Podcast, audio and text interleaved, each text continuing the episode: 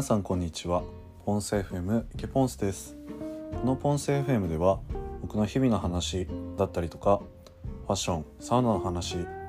皆さんからいただいた質問に対する回答などをお送りしています。今日は1月28日木曜日第43回目の放送になります。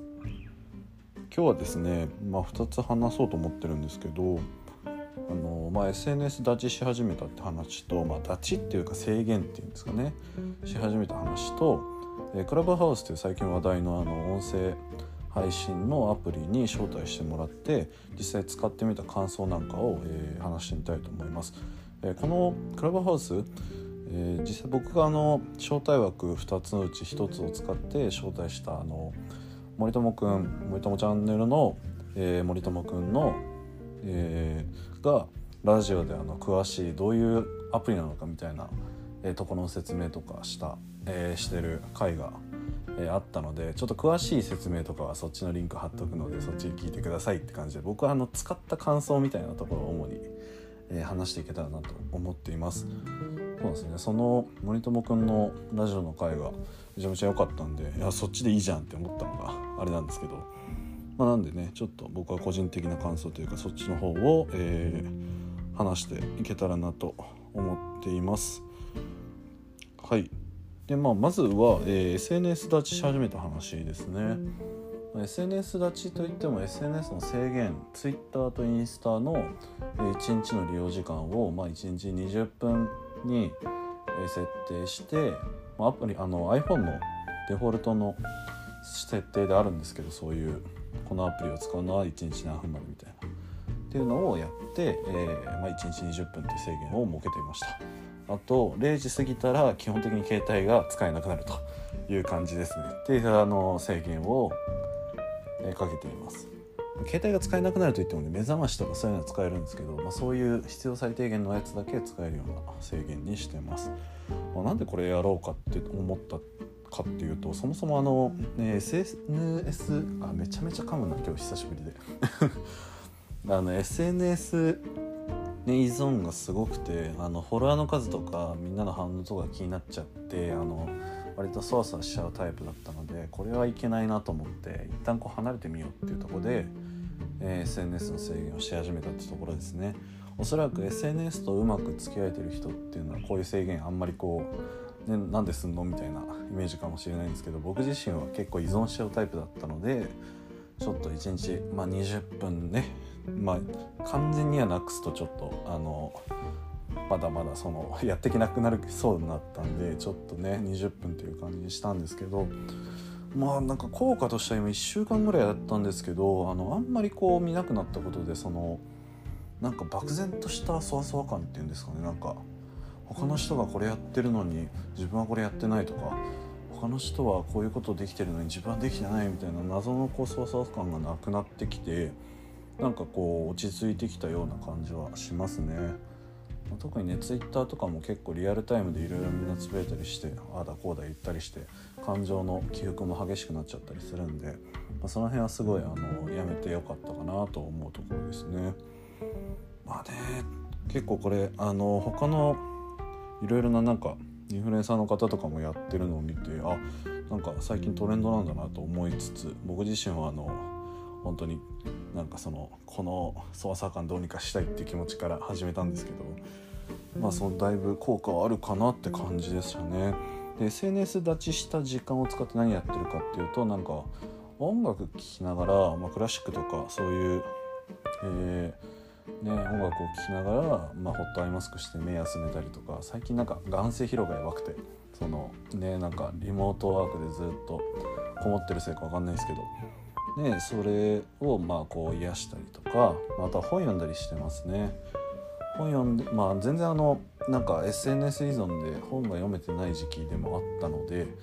ちょっとね集中して読もうと思って、えー、その携帯を触る時間を全部こう本に当ててるって感じですね。だいぶ進んでますね。全然集中力の、ね、続きが違うと感じてます。って感じに、ね、SNS 立ちしました SNS 立ちし始めたっていう感じなんですけど、まあ、これ久しぶりに喋ってるから噛んでるっていうのもあるんですけどあの口内炎がね下べらにできててねあのちょっとね喋りづらいってところがあってカミカミなんですけど申し訳ないです。でこの SNS 立ちし始めたタイミングであの招待されたのがクラブハウスっていう、えー、音声配信アプリですね。今の何かとね招待招待をされてやっとまだ入れるっていうレベルの、えー、リリース状態であるクラブハウスっていう音声配信アプリですね。まあ、音声版 Twitter と呼ばれているもので、まあ、簡単に内容を説明すると、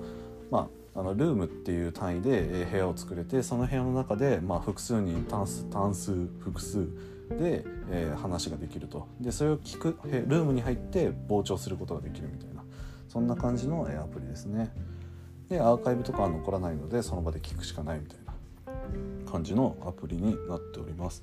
なのでねこれまだ招待制のアプリなのでその招待券なんかが、えー、メルカリで1万円で売買されてるなんかっていう話なんかも聞いてすごい今ね話題のいろいろな意味で話題の、えー、アプリになってますね。でこれあのでこの前招待してもらって、ね、入ったんですけど、えーね、僕はどっちかっていうとあのあんまり、えー、僕に合わないなって思った面で話を、えー、していこうと思っています。えー、なんでかっていうと結構これも SNS 依存を誘発するような仕組みになっていると思っていて、えー、これってあのなんか有名な人とかそのが、ね、話したりしてるとその通知が来るんですね。この人が今話してますよみたいな。この人がこういう話をしますよ何時からみたいな感じで。でそうするとやっぱこう通知が来るとあのあ聞かないとみたいな。この話を聞かないともったいないみたいな気持ちに、させられるというか。もちろんその瞬突発的に起こるそういう会話などが結構多いのでそういうねなんかインフルエンサーの人だったりとか芸能人とか起業家の人とかがこうありがたい話をしているのが突発的に来ると。そうするといや聞かないと聞かないとみたいな感じで、えー、ちょっと焦る感じが、えー、誘発気持ちが誘発されてしまうっていうところがあるのと、まあ、あとはそうですねそのなんか聞いてるとそういう話ってやっぱあの、ね、カン今までだとカンファレンスで聞くような内容なもの、まあ、そういうレアな情報が多いのでやっぱ聞いただけで勉強をしてる気分になってしまうっていうところが、えー、ちょっと自分の中にもあったので多少、まあ、多分そういう人がほとんどだと思うんですね。これ聞いてればあの自分はこう勉強しているんだみたいなこういう活動しているんだみたいなえ気持ちになってしまうっていうところでなんか優越感に浸れるというか他の人は聞いてない情報を聞けたっていうところでなんか実際はそんな身になってないのに、えー、それ以上のこう優越感を得てしまうというかそういうのを、え感じ取ってしまうのであんまりこう僕自身はそんな対応しない方がいいのかなと思ってちょっと通知は切ったりしてますね。なんかね通知が来てそれを見れてないとねまたもったいないって気持ちになってしまうっていうのもあるのでそういう今 SNS 立ちしてるタイミングでもあったのでちょっとあのあんまりこう個人的には中毒になりそうなアプリだなってことで、え、制限をしているところでございます。までもあの話的にはすごい面白い話をしている人が多くてやっぱオフレコみたいな話とかも多くて、えー、僕が聞いた中だとロンドロンドンハーツの淳、えー、さんとかこのぶあそうであとあのえー、まああとは起業家の人たちどうやってスタートアップで、えーね、資金か資金、えー、を調達したかとか、まあ、どういうふうにシード機はやってたかとか話とかどういうふうに買収されたのかとか逆に今どういうサービスが流行ってるのかとか、ね、今流行ってるのはなんかあれらしいですよ。あのちょっとあの脱線してますけど、ね、資本主義っぽくない資本主義をご利用ししてないようなビジネスがすごい流行ってるっぽくて。まあなんかそうですね。確かに。なんか最近そういう傾向にあるなっていうのは確かに肌で感じててなんか釣りを一緒にしに行ってくれる人とか なんか習い事一緒にしてくれる人みたいなのをこう斡旋するアプリとか。そういうビジネスとかが入ってますよみたいな話があったりしてああ面白いなと思ったんですけどまあやりすぎは注意だなって感じで、えー、っていうのが、まあ、やりすぎ注意だなっていうのがクラブハウスの対する感想でしたね。ただまだまだこうねほとんど人が入ってない状態でこんな感じなんでもっともっとこうね混沌としていくのかなと混沌といろいろな人が使っていくようなアプリになるのかなと思っています。まあなんかねマルチとかもね結構増えそうな感じがして怖いですけどね、まあ、まあその辺はまたねこうどんどんオープンになっていくことでいろいろ改善がされていくと思うので、えー、まあ、今後、えー、どんなサービスになるか、期待というか、え楽しみではありますね、まあ、そんな感じで、え今回は、え SNS 立ちし始めたって話と、えクラブハウスを使った感想のっていう話をしていきました、えすみません。最後までカミカミで申し訳なかったです。